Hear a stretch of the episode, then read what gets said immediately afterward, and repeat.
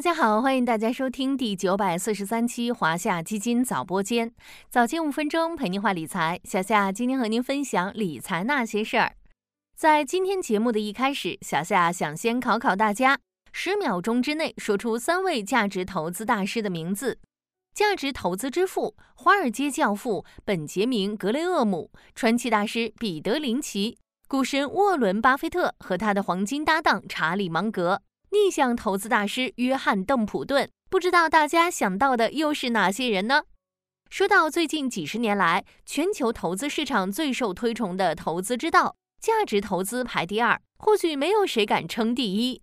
但是你真的了解价值投资的本质吗？为什么价值投资不总是有效的？我们常常说的价值陷阱又是什么？咱们今天就来解读和价值投资有关的这些问题。价值投资究竟是什么？对于这一点，不同的价值投资大师有着不同的表述。本杰明·格雷厄姆认为，价值投资就是根据公司的内在价值进行投资，而不是根据市场的波动来进行投资。彼得·林奇表示，投资者应该关注公司的长期发展和成长潜力，而不是短期的股价波动。通过长期持有优质公司的股票，投资者可以获得更高的回报，降低市场波动的风险。约翰·邓普顿关注的则是价格和价值之间的差异。当价格低于价值，考虑买入；反之，则考虑卖出。当然了，还有流传最广的巴菲特的那句话：“价值投资的精髓是做好公司股东，而不是买卖股票。长期持有具有好公司特征的股票，与伟大的企业共同成长。”虽然大师们各有见地，表述也不尽相同，但本质其实是类似的。价值投资包括两个要素：好公司和好价格。好公司是获得持续增长的基础，而好价格则为投资提供了安全边际。说白了，其实咱们的老祖宗已经用一个成语总结了“物美价廉”。那么，价值投资为什么并不总是有效的？在有些时候又会失灵呢？咱们不妨深度剖析一下下面这两个原因。第一个原因在于，世界上没有百分之百确定的事情，所有的投资都具有不确定性和滞后性。价值投资也是这样，价值投资要求物美价廉。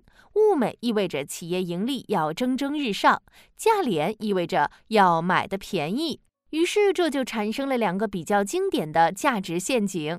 一是买了价廉的公司，企业估值的确便宜，但长期以来股价都一动不动；二是以为买了物美的公司，但对企业的未来增长估计错误，实际上买入的可能是一家盈利能力正在衰退、竞争优势正在减小的企业，最后出现了估值向下回归的现象。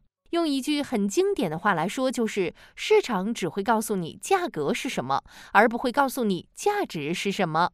第二个原因是，价值投资的底层逻辑在于，股票价格终会反映公司实际价值，但是这个反应需要时间，有时候时间会很长，等了很久，价值回归依然没有出现。高瓴资本创始人张磊在《价值》这本书里对此有一段很精彩的表述：时间是好生意与好创业者的朋友，有些好的企业，其竞争优势在今天还无法体现，在明天可能会稍露端倪。在更长期才会完全显现，并且会随着时间的推演呈现更高量级的提升，贯穿或者超过投资人的投资生涯。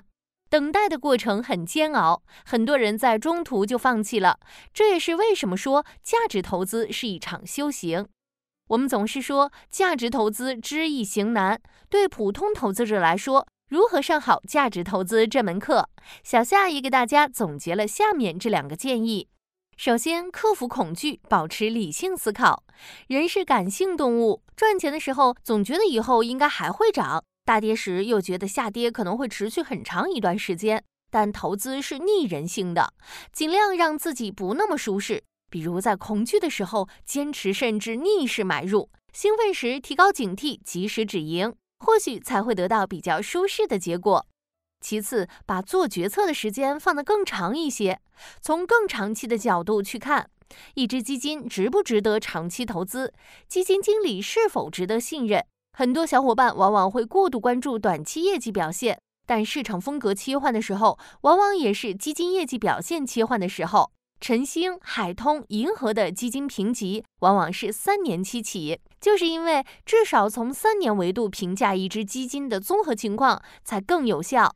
用研究创造价值，为信任奉献回报，是华夏基金自诞生之日起就镌刻在血液里的文化基因。投资是一条漫漫长路，每一轮市场低谷都是起跳的蓄力。相信今天的坚持与不放弃。终会在未来的日子里开出花来。好了，今天的华夏基金早播间到这里就要结束了，感谢您的收听，我们下期再见。